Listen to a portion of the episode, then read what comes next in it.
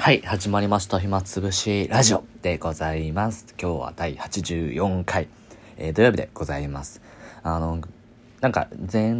いつの放送かはちょっと忘れたんですけど、だいたい今日がそのセンター試験始まるみたいな感じで話してたことがあるんですけど、あの、来週でしたね。すいません。申し訳ありませんでした。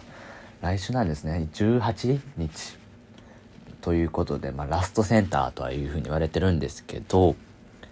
実際は、あの、えーまあ、新共通テストという感じで来年以降名前は変わるんですけど、記述も、えっ、と、社会とかは、記述はないな。えー記述が国語と数学で導入されるというふうに言われてたわけなんですけど、まあ、なくなったということで。そして英語の、えー民間試験もあ見見送りになったということで、うん、何のためやめたんだというふうには言われているわけなんですけど、社会とか理科で、あの、マークの選択肢が増えるのかな？まあ、その、全く変わらないってわけではないんですけど、まあ、ほぼ変わらないみたいな感じで、とりあえず最後のセンター試験となります。今センター試験、ああと1週間ということで、すごく不安な人も多いんじゃないのかなというふうに思います。特に高校生の人、あとはその、親の、親御さん、えー塾の先生。僕は今もう大学生で、昔、ちょほんのちょっとだけですけども、塾の先生してたことがあって、やっぱり、えー自分の見てた子が、そういうテスト、前にななると、すごく不安な顔していることが多いんですよね。でその時に僕はま精神論的な感じで励ましてたわけなんですけど、もっといい励まし方はなかったのかというふうに今は、うん、改めて思ったりするんですけど、どういう励まし方が正しいのかというのがね、なかなか難しいと。うん、とにかく、まあ、頑張れというこの言葉、頑張れっていう言葉が、その、今の時代に合っているのかっていうのも正直怪しいわけなんですよ。ということで、今日はちょっと時代の話をしたいというふうに思います。えー昨今いろんなものが、えー変化をしています、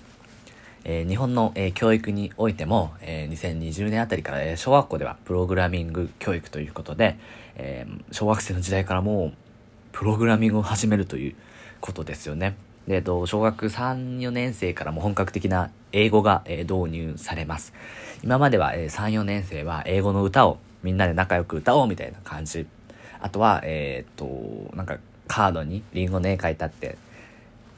アポって言って、みんなでアポっていう感じの、あの本当にワイワイした感じの楽しい授業だったんですけど、まあこれからは本当に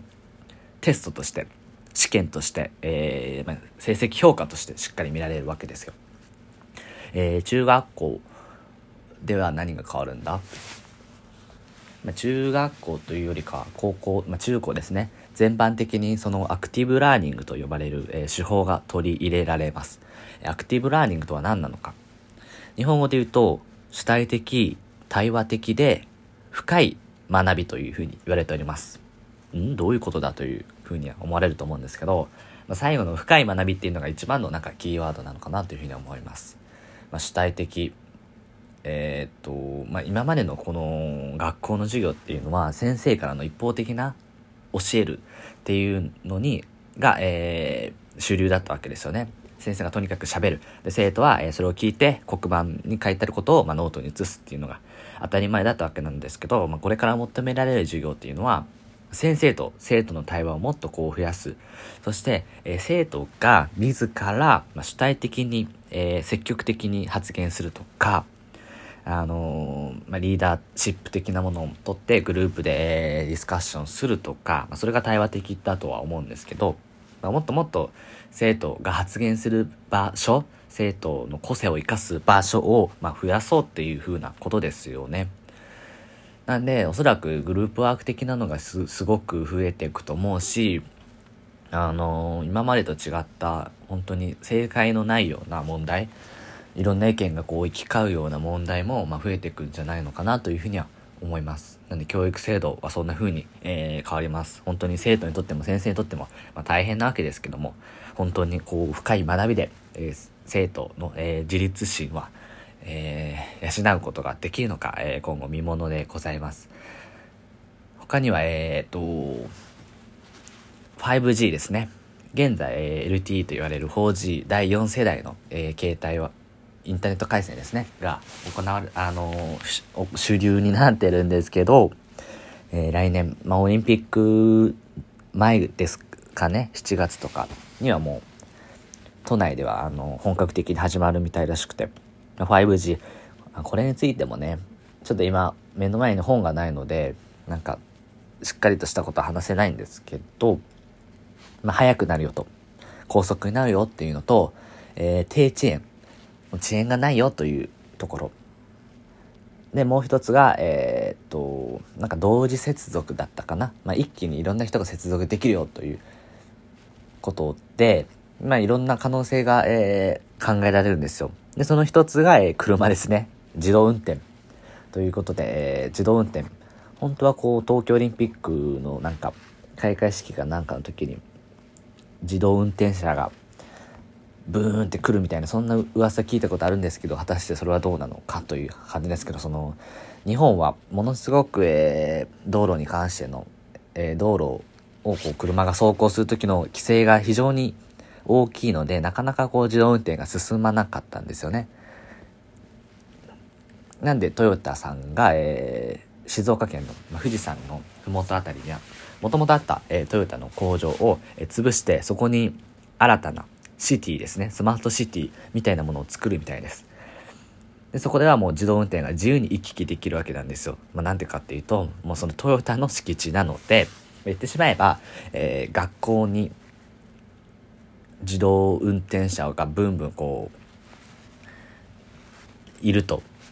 うんなんか例えとしてよくなかよくなかったんですけど僕の通ってる大学には現在もう無人掃除ロボットみたいなのが実はいて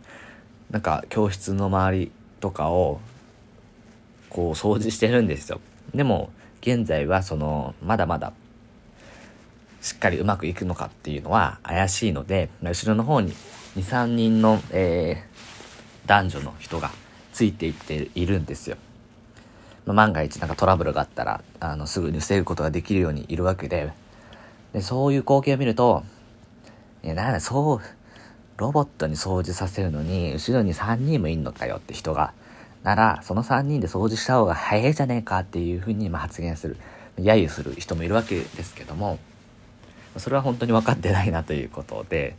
別にこの人たちが目的は掃除をしたいわけじゃないじゃないですか。掃除がしたくてねロボットにやってる。で自分たちはフリーハンドで楽だなっていうことじゃなくてあの実験する場所としても学校しかないんですよね本当は行動に出ていろいろやりたいとこですけどもそんな感じで、えー トヨタは、えーこれからスマートシティということでなんかいろいろと、えー 5G とつながったすごく、えー近未来的な発展をね、ぜひともね、遂げてほしいなというふうには思います。ソニーさんも、えー協力してます。ソフトバンクさんも協力しているので、非常に、えー楽しみでございます。で、どうして今日こんな話したかというと、えー先ほどまで僕の好きなあの、キングコングと西野昭弘さんの YouTube ライブ、えー聞いておりました。で、その時にハッと、えー思ったことというか、まあ、常に思ってたんですけど、その、なかなかこう話す機会もなかったので、まあ、今日話そうというふうに思って今、話してるんですけど、思ったよりも時間使いすぎましたね。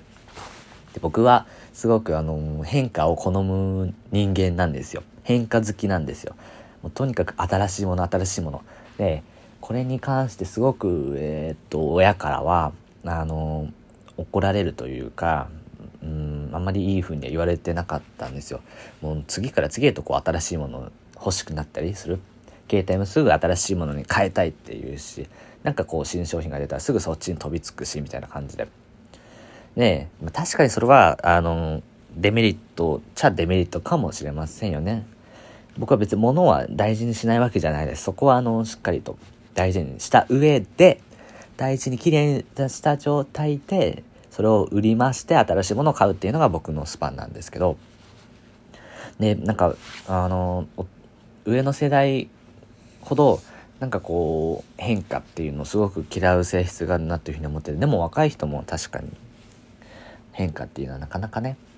受け入れられにくいじゃられにくいですね。その変化としてやっぱ最近は仕事面での変化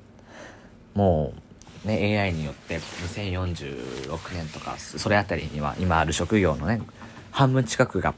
代替される AI にとって変わられるというふうに言われています。なのでそういう労働に関してもま変化が起きているわけででその最たるものが今、えー、子供たちがなりたい職業のランキングに、ま、1位 YouTuber2 位になんだろう、え、e スポーツのプロゲーマーみたいな感じのもうほとんどインターネット関係の最近出てきたような新しい職業がこうバンバンバンって並んでるんですよ。で、これ見て、皆さんどう思うかっていうことですよ。おそらく、えー、上の世代の人からしたら、ちょっと将来が怖いなっていうふうに言われてると思うんですけど、僕はむしろ健全だなっていうふうに思ってて、まあ、これから本当に好きなことで生きていく社会っていうのが、まあ、AI とともに実現していくと思うんですよ。なので、本当に自分が好きって言えるもの、夢中になれるものを職業にできるっていうのが、まあ、一番の成功者なんじゃないのかなっていうふうには僕は思っています。その嫌な仕事をね、いやいややって、まあ、お金のために頑張るみたいなあるわけですけども、それっていつかやっぱりその、